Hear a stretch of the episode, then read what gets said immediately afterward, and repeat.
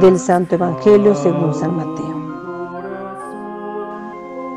En aquel tiempo, Jesús dijo a sus discípulos, Cuando ustedes hagan oración no hablen mucho, como los paganos, que se imaginan que a fuerza de mucho hablar serán escuchados.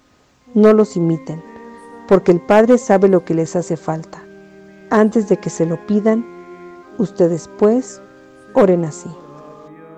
Padre nuestro que estás en el cielo, santificado sea tu nombre.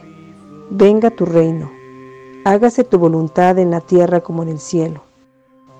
Danos hoy nuestro pan de cada día. Perdona nuestras ofensas como también nosotros perdonamos a los que nos ofenden.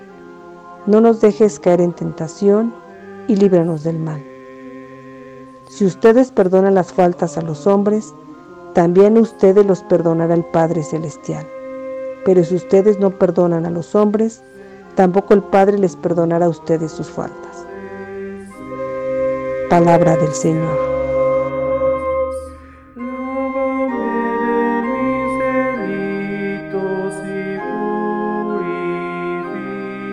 Con la gracia de Dios vamos avanzando en este tiempo de la cuaresma, tiempo favorable para reflexionar cómo es mi relación con Dios, cómo es mi relación con el prójimo y cómo es mi relación conmigo mismo. La cuaresma es tiempo para aceptar la invitación del Señor a convertirnos de todo corazón, dejarnos reconciliar por Él. Tiempo de la cuaresma es tiempo para vivir con mayor intensidad y autenticidad las obras de misericordia, oración, ayuno y limosna. El Evangelio de San Mateo, capítulo 6, versículos 7 al 15, que hemos escuchado el día de hoy, martes, está situado en el Sermón de la Montaña, donde Jesús orienta a los discípulos cómo deben practicar las obras de piedad el Señor invita a no caer en la rutina, en la superficialidad y en hipocresía. La comunidad a la que se dirige San Mateo, a pesar de que era una comunidad de judíos convertidos, acostumbrados a rezar, tenían ciertos vicios que había que corregir. Jesús dirige la atención a la finalidad con que se realizan estas obras de piedad, porque aun cuando la acción sea buena y piadosa, su finalidad puede ser perversa y estar dirigida a la vanidad. Cuando ustedes oren, dice el Señor, no sean charlatanes, no sean como los paganos que piensan que a base de palabrerías serán escuchados.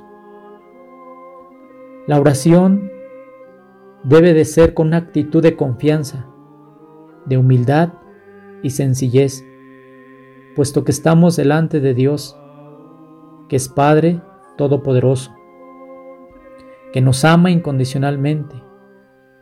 Por lo tanto, la oración debe de ser corta, sencilla, pero tiene que ser una oración que brote del corazón, una oración que sea espontánea, una oración de corazón a corazón. Orar, dice Santa Teresa de Jesús, es tratar de amistad estando muchas veces tratando a solas con quien sabemos que nos ama. Por eso Jesús exhorta a rezar la oración por excelencia, el Padre nuestro. Él nos enseñó esta oración para que nos relacionemos con Dios, su Padre, con un corazón semejante al suyo. Esta oración tiene siete peticiones. Las tres primeras están orientadas al cumplimiento escatológico del designio del Padre, y las otras cuatro tienen que ver con el hombre y con sus necesidades actuales. Preguntémonos, ¿cómo es mi oración? ¿Con qué actitud me acerco y hablo con Dios? ¿Cómo suelo recitar el Padre Nuestro? ¿De manera mecánica o poniendo mi vida en presencia de Dios?